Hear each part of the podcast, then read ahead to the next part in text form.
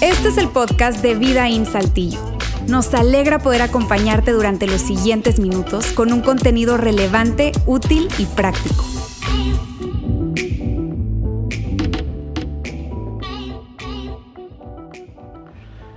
Tengo un hijo entrando a la preadolescencia, está por cumplir los 11 años, tiene su recámara y como todo buen puberto, su cuarto es, ya te imaginarás. Tú entras y necesitas un GPS para salir, ¿no? Porque es una cosa extraordinaria, juguetes por acá, él hace deportes, eh, tachones, balones, pelotas, guantes, ropa sucia, basura. Eh, normalmente es así y constantemente estamos diciéndole, eh, tu cuarto, tu cuarto, tu, cuarto, tu recámara. Y, él es también muy metódico en el sentido de que le gusta como ordenar por colores y, los patrones y cosas así. Así que me ha tocado situaciones con, lo siguiente. Yo le digo, Axel, por favor necesito que vayas y ordenes tu cuarto. Sí, papi, ahora hazlo ya. ¿Qué vas a hacer como niño? Ir y ordenar mi cuarto. Ordenar tu cuarto. Sí, papi.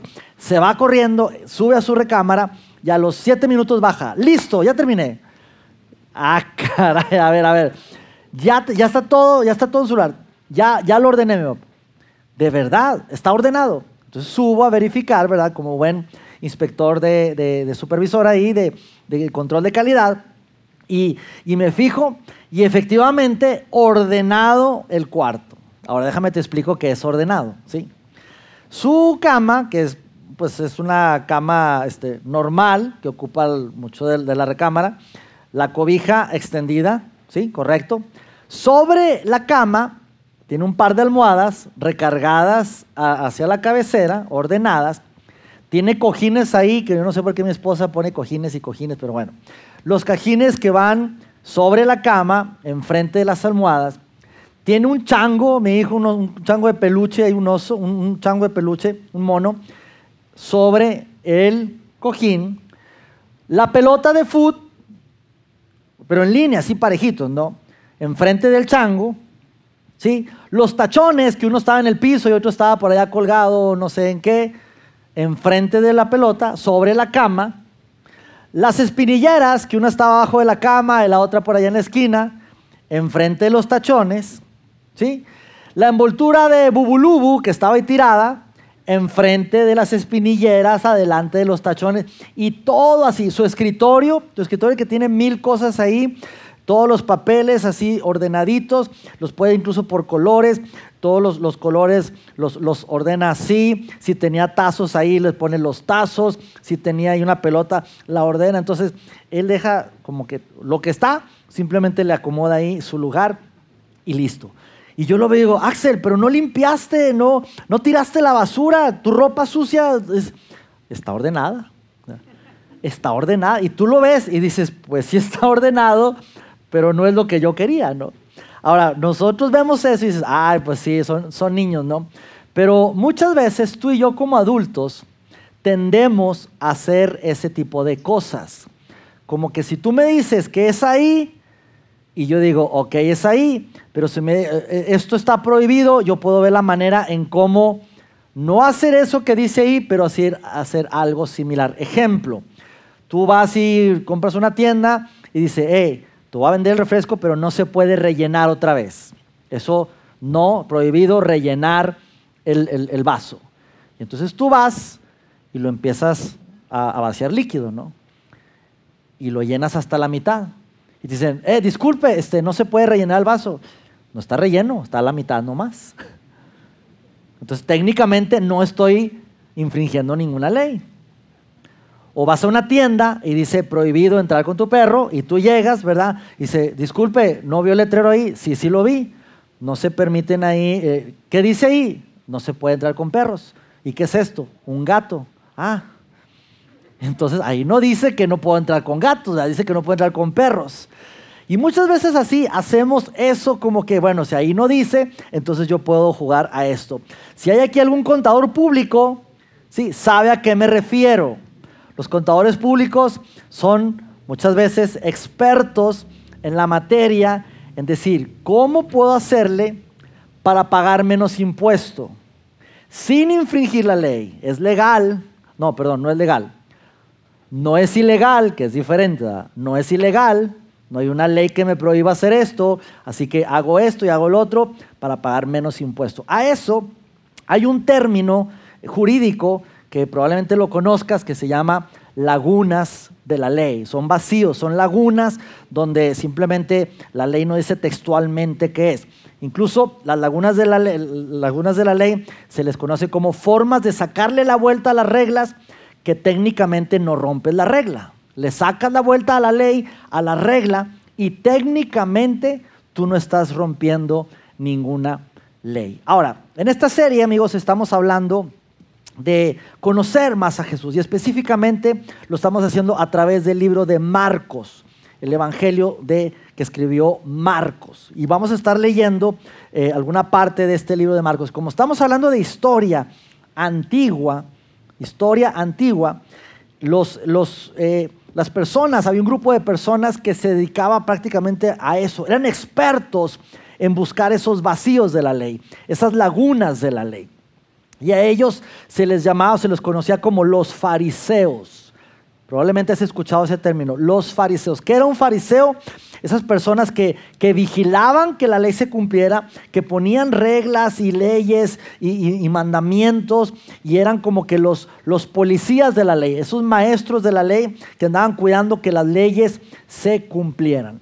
Sin embargo, Jesús a esas personas que hacían eso, que buscaban esas lagunas de la ley, les llamó con una palabra bastante fuerte. Hipócritas. Hipócritas.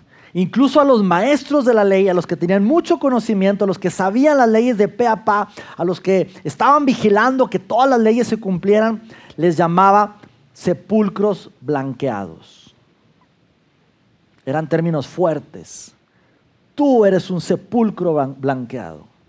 Si te imaginas un sepulcro, si vas a un cementerio, imagínate ahí una lápida recién pintada, tal vez nueva, con, con, un buen diseño, impecable, limpiecita esa lápida, pero tú sabes que por dentro la cosa se está pudriendo, por dentro no hay nada bonito.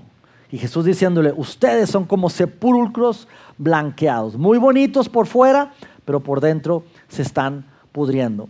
Y las dos semanas anteriores que hemos estado hablando acerca de esta serie, básicamente ese es el tema. Jesús diciendo, amigos, ha llegado un nuevo reino y es un reino que está cerca de ustedes. Es un reino diferente a lo que ustedes han venido hablando. Es un nuevo reino. Y este reino tiene que ver con amar al prójimo, amar al ser humano. El amor predomina aquí, no la ley, la gracia, no la ley, no las tradiciones.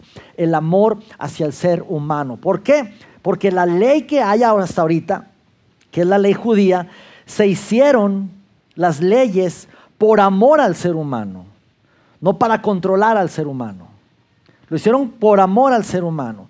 Pero el ser humano está por encima de cualquier ley. Incluso Jesús dijo, eso de los diez mandamientos, hay uno que ustedes conocen de que, de que tienen que honrar el sábado.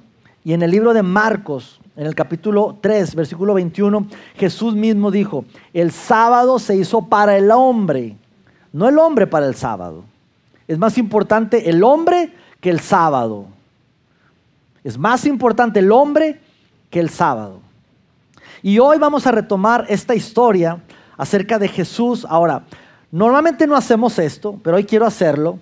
Si tú traes por ahí este, tu celular y traes descargada tu Biblia, yo quiero animarte, si lo quieres hacer, a abrir ahí tu, tu Biblia en el celular para ir siguiendo la historia y porque vamos a ir viendo varios versículos impresionantes estos versículos. Tengo 47 años, amigos, siendo un seguidor de Jesús desde que nací y esta, eh, estos temas que hemos estado hablando me han hecho conocer más a Jesús y entre más lo conozco, más me vuela la cabeza de cómo es el amor de Jesús y más me confronta de cómo soy yo como ser humano.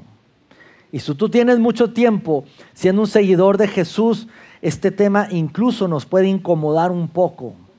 Pero es lo que Jesús habló en el libro de Marcos. ¿Sí? Vamos a leer Marcos, vamos a empezar en el capítulo 6, en sus últimos versículos, y no son palabras de Luis Fragoso, no son palabras inventadas por hombre, es palabras de historia, historia antigua, y son palabras que Jesucristo dijo. Así que si no estás de acuerdo con esto, tú puedes reclamarle a Jesús cuando lo veamos. ¿Ok? Ahora, te pongo un contexto, un poco, un poco un contexto de donde vamos a arrancar. El contexto es Jesús viene de una alimentación de cinco mil personas. ¿Has escuchado eso? Había muchísima gente y Jesús eh, eh, junta cinco panes y dos peces y hace ahí un filete, mojarrita, no sé qué hizo, unos panecitos y alimenta a cinco mil personas. Después de ahí, los discípulos se van en barco, el mar se agita y Jesús llega al barco caminando por el agua. De ahí esas historias probablemente has escuchado.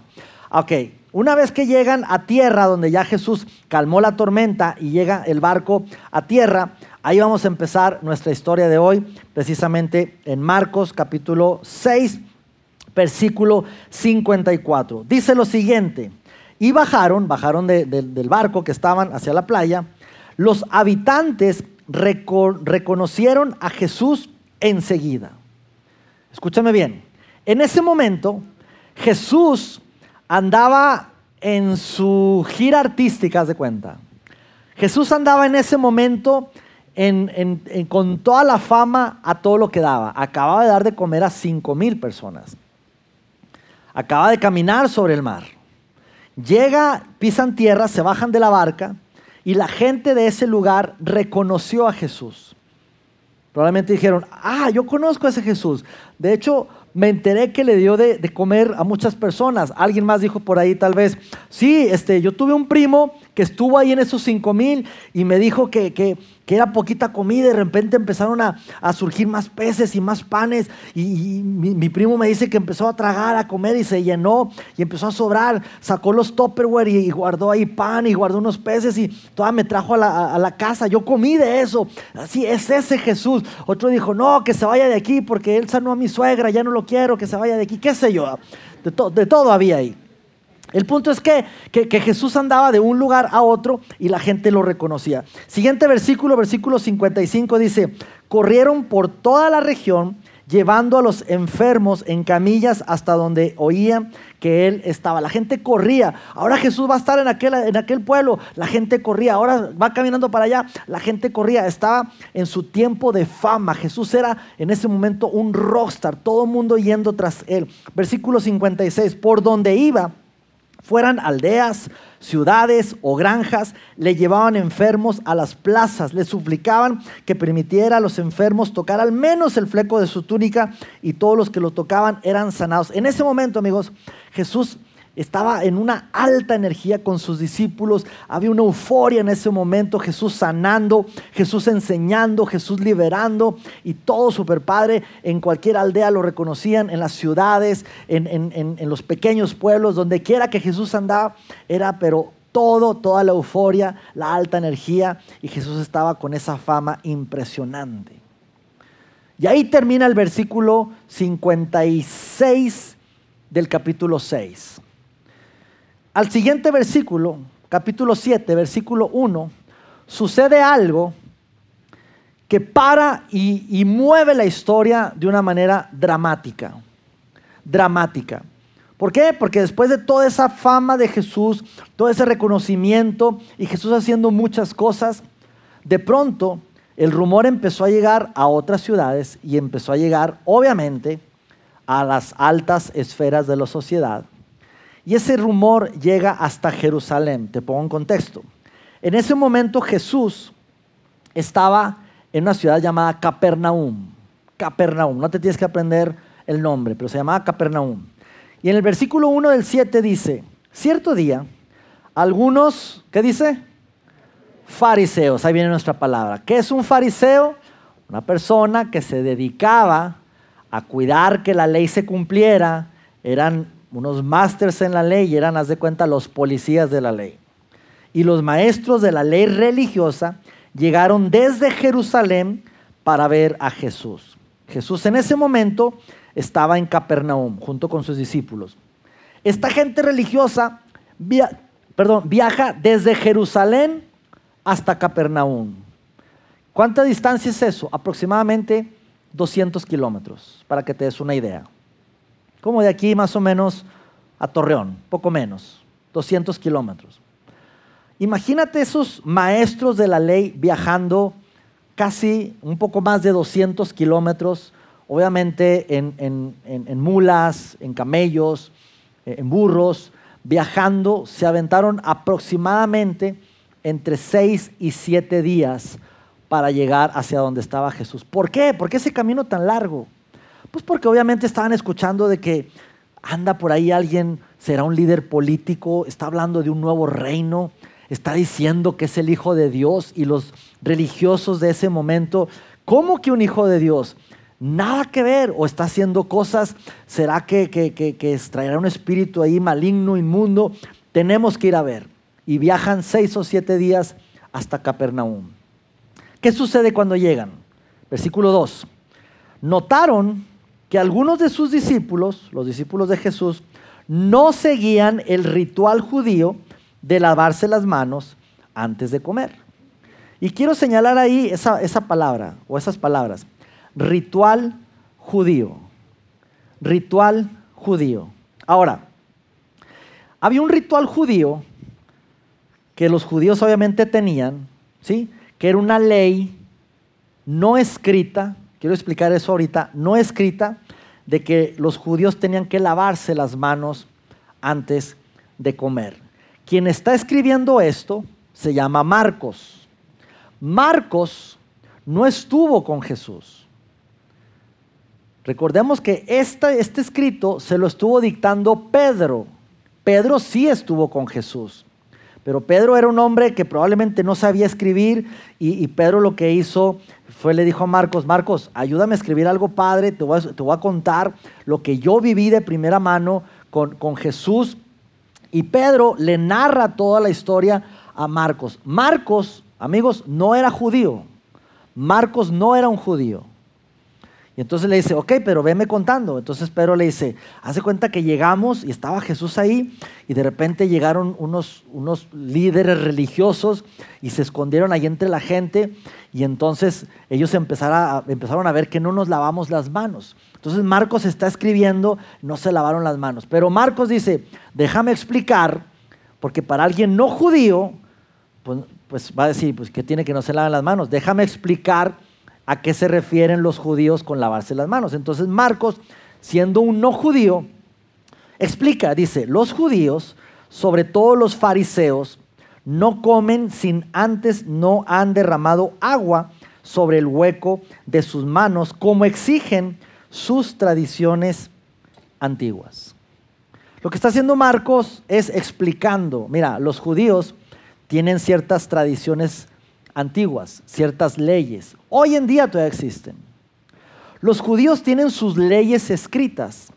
A eso se le conoce como la Torá. ¿Han escuchado la Torá? La Torá escrita es básicamente el Antiguo Testamento, el Pentateuco, los libros mosaicos, los libros de Moisés, Génesis, Éxodo, Levítico, Número, Deuteronomios. Son alrededor de 613 leyes escritas que Moisés escribió, que se escribieron para el pueblo judío. Pero hay otra Torah, que es la Torah oral. Que la Torah oral son una serie de leyes, de tradiciones, de, de, leyes que se han pasado de generación en generación, que, que, no hay un origen, nadie sabe de dónde salieron, simplemente fueron escritas por hombres, ¿sí? para de alguna manera ver esos huecos de la ley o, agarrar esos vacíos que la ley escrita tenía y entonces como hombres escribieron o, sacaron esa Torah, la Torah oral, y sacaron una serie de, ritos, una serie de, de, prácticas tradicionales, y una de ellas era tienes que lavarte las manos como una ley verbal, pero una ley antes de comer. Hoy en día es una sugerencia. Se anima a la gente. Oye, si vas a comer, lávate las manos. ¿Por qué? Por salud. ¿Es correcto? Por salud. Antes era por ley. era por ley. Ahora no, ahora si tú vas a un restaurante y vas al baño y te sientas a comer, no es que va a llegar la policía, ¿verdad? esto está arrestado porque no se lavó las manos. No, se sugiere y se recomienda por salud. En aquel entonces, hey, eso es pecado, eso está mal, porque la ley, la tradición dice que se tienen que lavar las manos. Y los fariseos y los maestros de la ley señalando a los discípulos de Jesús que no se habían lavado las manos. Entonces, los fariseos y maestros de la ley religiosa le preguntaron, así que ahí sí ya fueron directamente a Jesús y le dijeron, aquí te vamos a agarrar. Le dijeron a Jesús, ¿por qué tus discípulos no siguen nuestra antigua tradición? Ellos comen sin antes realizar la ceremonia de lavarse las manos. Y esto, amigos, prendió a Jesús. Esto lo enfureció. Esto le hizo, le hizo sentir a Jesús como que es en serio lo que me estás preguntando. ¿Por qué, ¿Por qué digo que se molestó? Ahorita vamos a leer más adelante. Pero vemos cómo muchas veces las costumbres humanas que nos alejan, que nos separan de Dios, eso enfurece a Dios. Eso le molesta a Dios, que la religiosidad nos haga separarnos de Dios. Eso a Jesús le molesta. Y mira lo que responde Jesús cuando esas personas, los fariseos, los religiosos de aquel entonces, le dicen eso a Jesús. Jesús responde lo siguiente, capítulo 7, versículo 6. Jesús contestó, hipócritas. Y algunos fariseos que estaban dormidos se despertaron. Estoy leyendo, eh, no estoy hablando de aquí. Y luego cita, cita a un profeta que los fariseos y los maestros de la ley conocían, a Isaías. Isaías tenía razón cuando profetizó acerca de ustedes, porque escribió, este pueblo me honra con sus labios, pero su corazón está lejos de mí. Lo que estaba diciendo Jesús es lo que dijo Isaías hace años. Lo estoy viviendo ahorita con ustedes, los fariseos, los hipócritas, que saben qué decir, saben las leyes y son buenos para juzgar y son buenos para señalar. Y eso está mal y eso es pecado. Eso es una tradición que tenemos por años. Y solamente Dice, me, alaban de, de labios para adelante, sepulcros blanqueados, hipócritas. Imagínate Jesús diciendo eso a los religiosos de esa época. Muy fuerte. Dice, ustedes únicamente de labios para afuera, pero su corazón está lejos de mí. Su religiosidad los aleja de mí. Cuando yo lo que he venido a hablar es el reino de Dios está cerca. Yo estoy cerca, no estoy lejos. Y yo quiero estar cerca del ser humano. He venido para estar cerca del ser humano. Y con su religiosidad, con sus tradiciones antiguas, humanas, lo que hacen es alejar al ser humano de Dios. Sigue diciendo versículo 7, su adoración es una farsa, porque enseñan ideas humanas, como si fueran mandamientos de Dios. Esos no son mandamientos de Dios, esas son cosas que ustedes inventaron. Sigue diciendo, pues ustedes pasan por alto la ley de Dios y la reemplazan con sus propias tradiciones. Les dice, hábilmente, esquivan hábilmente la ley de Dios para aferrarse a su propia tradición. Porque Dios ama al ser humano y Dios quiere tener una relación personal con el ser humano pero con tus leyes, con tus ritos, con tus, con tus tradiciones antiguas, lo que haces es separar al ser humano de mí. Y eso me enfurece. Hipócrita, sepulcro blanqueado.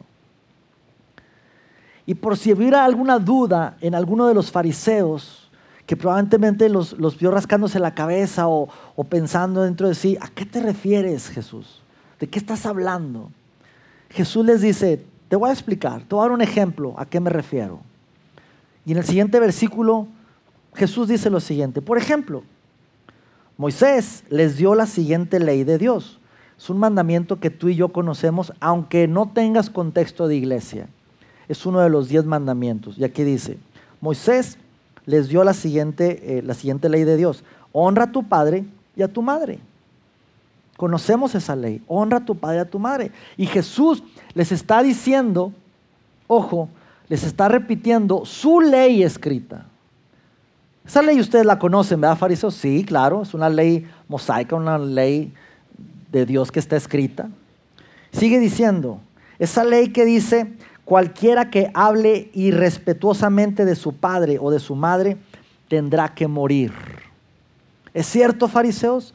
Sí, conocemos esa ley. Ok, dice Jesús. Ahí está la ley, ¿verdad? La ley de Moisés, que es la Torah escrita. Sin embargo, dice Jesús, sin embargo, ustedes dicen, esa ya es la ley oral, las costumbres, las tradiciones antiguas, dicen que está bien que uno le diga a sus padres, lo siento, no puedo ayudarles porque he jurado delante de Dios lo que les hubiera dado a ustedes. Quiero explicar eso, quiero explicar eso un poco. En la antigüedad, cuando los padres envejecían y ya no podían trabajar, era responsabilidad de los hijos de alguna manera mantener a los padres. Había un sistema para, para, criar a esos ancianos. Antes no había ley 40, no había afores, ¿verdad? Entonces, eh, un, adulto mayor, un padre, pues ya tenía que, que retirarse y los hijos tenían que ayudar a esos padres. Era costoso el sistema que había era costoso mantener a los padres ya ancianos. Una ley que inventaron ellos, ella, eh, los, los, judíos en su tradición oral, era el corbán. El corbán era dar ofrendas a Dios. Y entonces dicen, ustedes prefieren ir delante de Dios y decir, Dios, aquí está mi ofrenda. Y tu padre se está muriendo. Tienes que ayudar a tu padre, tienes que honrarlo, pero dices tú, hey Padre, este, no, no puedo ayudarte porque prometí a Dios darle mi ofrenda a Él. Y dejas a morir tu Padre. Es una laguna que hay ahí en la ley. Esa es una hipocresía. ¿Cómo puedes dejar morir a tu Padre porque vas a ir a darle una ofrenda a Dios? Por eso dice, sin embargo, dicen que está bien que uno le diga a sus padres, lo siento, no puedo ayudarlos porque he jurado delante de Dios lo que los hubiera dado a ustedes. De esta manera, ustedes permiten que la gente desatienda a sus padres necesitados. ¿No se les hace ridículo, fariseos? Jesús le dijo a ellos, no les estoy diciendo a ustedes, ¿verdad? Quiero aclarar. Y ahorita lo escuchamos y decimos, qué bárbaros esos fariseos, ¿no? De verdad, qué poca, o sea, de verdad, ¿en qué cabeza cabe? No, no, no entiendo cómo, cómo hacían eso. Y hasta aquí vamos a dejar esta historia de Marcos en el capítulo 7. Quiero hacer una pausa hasta aquí. Pero quiero hablar de nosotros. Ahora sí, siglo XXI. Tú y yo, los que estamos aquí. Los que tenemos años como seguidores de Jesús. Los que están aquí y están ahorita en un proceso de conocer a Jesús y de seguirlo y están descubriendo cómo es o los que no están en ese proceso, simplemente estás aquí por primera vez, pero tienes curiosidad de cómo es ese Jesús del cual tanto se habla. Pero más allá de cuál sea tu estatus en esta mañana o en esta tarde ya, la pregunta que nos queremos y nos tenemos que hacer es, ¿no seremos nosotros como esos fariseos? Como esos maestros de la ley, hipócritas, y a lo mejor esto que te estoy diciendo es muy fuerte, yo lo sé y te pido una disculpa de antemano, pero, pero debemos hacernos la pregunta.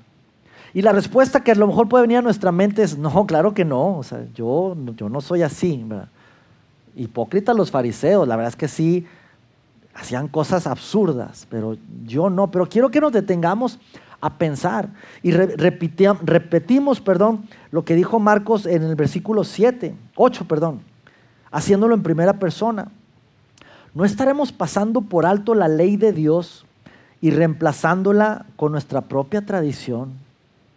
¿No será en el versículo 9 que estemos esquivando hábilmente la ley de Dios para aferrarnos a nuestra propia tradición? ¿No será que, que tenemos nuestras propias mañas? Porque te digo una cosa, como seres humanos es más fácil la ley, porque la ley está ahí. Y entonces la ley, tú sabes si la cumples o no la cumples. Y si la cumples, bien. Pero si no la cumples, es muy fácil saber, no la cumplió y hay una consecuencia. Y sentirnos de alguna manera tranquilos con eso, porque hay un, un, medir con eso. Pero lo que Jesús está diciendo es, amigos, este es un nuevo reino. Y la ley judía, las más de 613 leyes que había, yo no vengo a actualizar esa ley, ahora es la ley 2.3, una actualización. No vengo a como hacer una ley de esas algo mejor. Yo vengo a traer un nuevo mandamiento, un nuevo pacto, un nuevo reino. Y si tú vienes de trasfondo ah, religioso como yo, esto nos, nos cala, porque dicen, es que no puede ser tan fácil. Y nos incomoda. ¿Por qué? Porque es más fácil juzgar con papelito habla. Sin embargo, Jesús diciendo, no es así la cosa. Y quiero hacerte unas preguntas, dos, tres preguntas que, que repito, probablemente nos vaya a incomodar, pero debo hacerlas. Y de antemano pido disculpas si, si esta pregunta, alguna de estas preguntas te puede incomodar pero debo hacerlas, debo hacérnoslas a nosotros. Y la primera pregunta que te quiero hacer es, ¿alguna vez hemos intentado averiguar qué tanto puedo acercarme al pecado sin pecar? ¿Alguna vez en nuestra vida hemos intentado decir, bueno, es que la Biblia no dice, la Biblia no habla de redes sociales, así que voy a hacer esto que, me voy a acercar como que al pecado, pero no voy a pecar? Yo lo he hecho muchas veces en mi vida. Y, si, y la verdad si nos ponemos a pensar, soy un tonto por hacer eso. El pensar que voy a engañar a Dios, ¿qué estoy pensando? Pero muchas veces actuamos así. Bueno, la Biblia no es tan clara en eso y buscamos como que eh, la laguna de la ley. O bueno, aquí no dice textualmente la Biblia, entonces lo voy a hacer, a ver, como si fuéramos a engañar a Dios. Dios no es tonto, obviamente. Pero lo hacemos a veces, como que hoy lo voy a hacer, pero al cabo no estoy pecando, la Biblia no dice nada de eso, no es pecado. Otra pregunta que nos puede confrontar.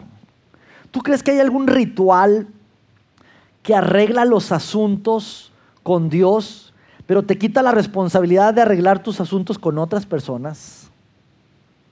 ¿Tú crees que hay algo que, que te hace bien estar con Dios sin estar bien con otras personas? ¿Tú crees que hay alguna cosa donde, donde si yo ofendo a Pablo y le digo de qué se va a morir y lo ofendo y tal vez eh, lo, insulté y le hice una jugada chueca, tal vez lo, lo estafé o le hice algo y me siento mal, me siento mal? Y como cristianos como que vamos con Dios y queremos aplacar nuestro mal sentimiento y vamos con Dios y Dios perdóname, de verdad perdóname y oramos y tal vez nos, nos hincamos ahí en la, en la recámara y echamos una buena chillada pidiendo perdón y diciendo, no, es que ¿qué hice? Perdón, no, no, me siento mal, yo, yo este, necesito ir a la iglesia otra vez porque tengo un rato que no voy y, y perdóname, Dios, te prometo que ahora sí voy a la iglesia y hacemos ritos o tal vez algunas cosas como para enmendar el daño que hicimos y ya te prometo que todos los domingos voy a ir a vida ahí, voy a estar ahí. Es más, mi diezmo por los próximos dos meses va a ser doble, Señor. Y hacemos cosas como si eso nos fuera a ayudar a arreglar las cosas. O si tú haces esto, Dios, yo te prometo que voy a hacer esto. Y hacemos tal vez ciertos ritos, tal vez ciertas ofrendas, tal vez algunos padres nuestros. Y como si eso fuera a remediar el daño. Pero yo nunca voy con Pablo y le pido perdón. Y Dios diciendo, ¿qué estás haciendo? ¿Para qué vienes conmigo si, si no has arreglado la cosa con Pablo? Si tú ahorita saliendo le gritas a mi hijo y lo maltratas y le hablas mal y lo vienes conmigo, ah, hola Luis, ¿cómo estás? Oye, qué padre. Y es como, no vengas conmigo si estás mal con mi hijo. Y eso hacemos con Dios. Ofendemos a sus hijos y queremos estar bien con él. A lo que llamamos moralidad vertical, queremos estar bien con Dios y la moralidad horizontal es como que, pues, si están enojados, que se enojen, ¿verdad? No me importa. Si mi esposa está enojada, allá ella, yo estoy bien con Dios. Si mi vecino está mal conmigo, estamos embroncados, allá él, yo estoy bien con Dios. Cuando Dios diciendo, no, no puedes estar bien con alguien que no ves si no estás bien con alguien que ves. Necesitas amar a tu prójimo. Dios diciendo eso. Pero muchas veces tenemos ciertos ritos o costumbres que no sé de dónde salieron, pero Dios diciendo, hey, no se trata de eso. No sé quién inventó eso, pero eso no, no ayuda en nada. Otra pregunta más, ¿alguna vez te has sentido más culpable por no ir a misa o a la iglesia que por tratar mal a alguien? Ah, sí lo ofendí, pero pues hay que aguante. Piel de cocodrilo. Pero si no voy a la iglesia o a misa, y sí me siento mal. Costumbre. Yo te hablo de mí. Yo crecí en toda mi niñez, infancia, adolescencia, juventud. Era ley. Ley. No escrita, ¿verdad? Pero ley ir a la iglesia. Yo recuerdo ya cuando estaba en la adolescencia que me gustaba mucho el, fútbol americano. Y llegaba el, el, super domingo, el super tazón, mamá, por favor, dame chance de quedarme a ver el juego. Estás loco, tienes que ir a la iglesia. Recuerdo perfectamente estar sentado en la banca de mi iglesia con mi cuerpo sentado y mi mente. ¿Cómo van? ¿Cómo van? Y estábamos ahí, ¿cómo van? Porque todos estábamos en la misma. ¿Cómo van? Y por ahí un rebelde se salía, pero esto, esto no, es, no, es, historia inventada. Se salía, iba a la tiendita, olvídate celulares, no había internet ni nada. Se salía, iba a la tiendita y iba a preguntar, ¿cómo va? Y regresaba, lo, ¿qué va ganando Chicago 46? Pero así, era una cosa así, más, más grandecito ya a los 15, 16 años, por fin mi mamá me dio chance de, de, de, no ir a la iglesia y de quedarme a ver el supertazón. Y así, pero yo me, me acuerdo perfectamente estar en la casa de un amigo con palomitas del supertazón. Entonces, estoy hablando por allá del 80 y, no sé qué, 88, por allá. Este, ya estoy viejo, ya sé. Pero, pero el supertazón, terminaba el supertazón y, ah, todo, tú sabes, ya todo ya sin palomitas, sin refrescos, sin papas, nada, todo, oh, todo. Llegaba a la casa con una cruda moral. No fui a la iglesia hoy, me sentía mal, mal. Y dices tú, ¿qué pasa? Me, siento más mal por ir a la iglesia que, que, por ofender a alguien. Tradiciones humanas. Y obviamente es bueno ir a la iglesia. Ustedes no, eh, no vengan, no, ¿verdad? Es, bueno estar aquí, pero si tu relación con Dios depende de ir a la iglesia los domingos o vas a, a, pagar tu culpabilidad o a sentirte bien con tal de ir a la iglesia los domingos, a cualquier iglesia que, que vayas, eso no es lo que Dios busca. Por eso Jesús fue insistente y él mismo dijo estas palabras en Marcos capítulo 1, versículo 15. Por fin ha llegado el tiempo prometido por Dios, anunciaba el reino de Dios está cerca. El reino de Dios está cerca. Jesús anunciando un nuevo reino. El reino de la conciencia, amigos, es el reino de decir, ama al prójimo como Dios te ha amado a ti. Y esa es la nueva ley, ama al prójimo como Dios te ha dado a ti. No olvídate de las 613 leyes, olvídate de la, de la, de la, de la, de la Torah oral, olvídate de las leyes. La base, ama al prójimo como Dios te ha amado a ti. Y en esa ley, amigos, no hay lagunas, no hay vacíos. Esa ley es perfecta. Por eso constantemente nosotros nos hacemos la pregunta y te animamos a que te la hagas. ¿Qué demanda el amor de mí? ¿Qué demanda el amor de mí?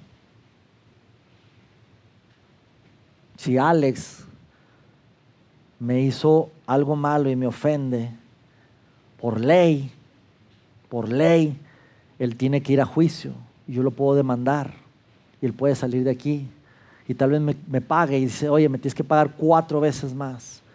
Y ya les hace el sacrificio y viene y me paga y cumplió la ley listo, y no te vuelvo a ver nunca más aquí porque me traicionaste. ¿Y Alex dónde está? No sé.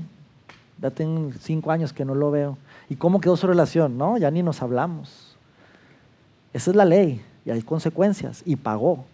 Pero Jesús dice, no, no, no. El amor. ¿Qué demanda el amor de mí? Demanda amarlo. Demanda amarlo. Eso es lo que me demanda. Simplemente amar al prójimo como Dios nos ha amado a nosotros. Y esa es, amigos, ese es el nuevo reino que Jesús vino a hablarnos. Eso es de lo que se trata todo esto. Mostrar el amor y el perdón al prójimo tal cual tú y yo lo hemos recibido de parte de Jesús. Oramos, Señor, entre más te conocemos, entre más, si cabe la frase, te estudiamos, entre más sabemos de ti, Jesús, más escarbamos, más nos sorprende tu amor, tu gracia. Y para los seres humanos, sobre todo para los que venimos de, de, ideologías antiguas, eso es más difícil de entender, Dios, porque ahí no hay ley, ahí no hay, no hay consecuencias, no hay, es más fácil con algo escrito, es más fácil, eh, bueno, si falló es esto y, y, lo que está escrito y comparar con ese tipo de cosas, pero eres un Dios de amor, Señor. Y ese amor es el que nosotros hemos recibido, Padre. Esa gracia es la que nosotros hemos recibido tendemos a, juzgar, a señalar, a criticar, a decir, eso está mal, eso es pecado, eso no está bien. Porque es más fácil hacerlo. Pero hoy Dios, conociéndote más, vemos a un Jesús trayendo un nuevo reino está cerca. Y entender que tú no estás lejos, Dios, tú estás aquí con nosotros y estás porque nos amas. Primero queremos pedirte perdón si hemos caído, Dios, en, ritos, en tradiciones antiguas, en leyes generacionales que han venido desde hace mucho tiempo, Señor, que no tienen que ver con tu amor. Perdónanos, Dios, y ayúdanos, Padre, ayúdanos, Señor, a mostrar esa gracia y ese amor que hemos recibido nosotros mismos de parte tuya, Señor. Gracias en el nombre de Jesús. Amén. Amén. Amigos, el próximo domingo, cuarta parte de esta serie va a estar aquí en vivo y en persona nuestro amigo Roberto Bautista en la cuarta parte. Así que si tienes la oportunidad de invitar a alguien, hazlo y nos vemos ahí entre semana en las redes. Que te damos provecho. Chao, chao.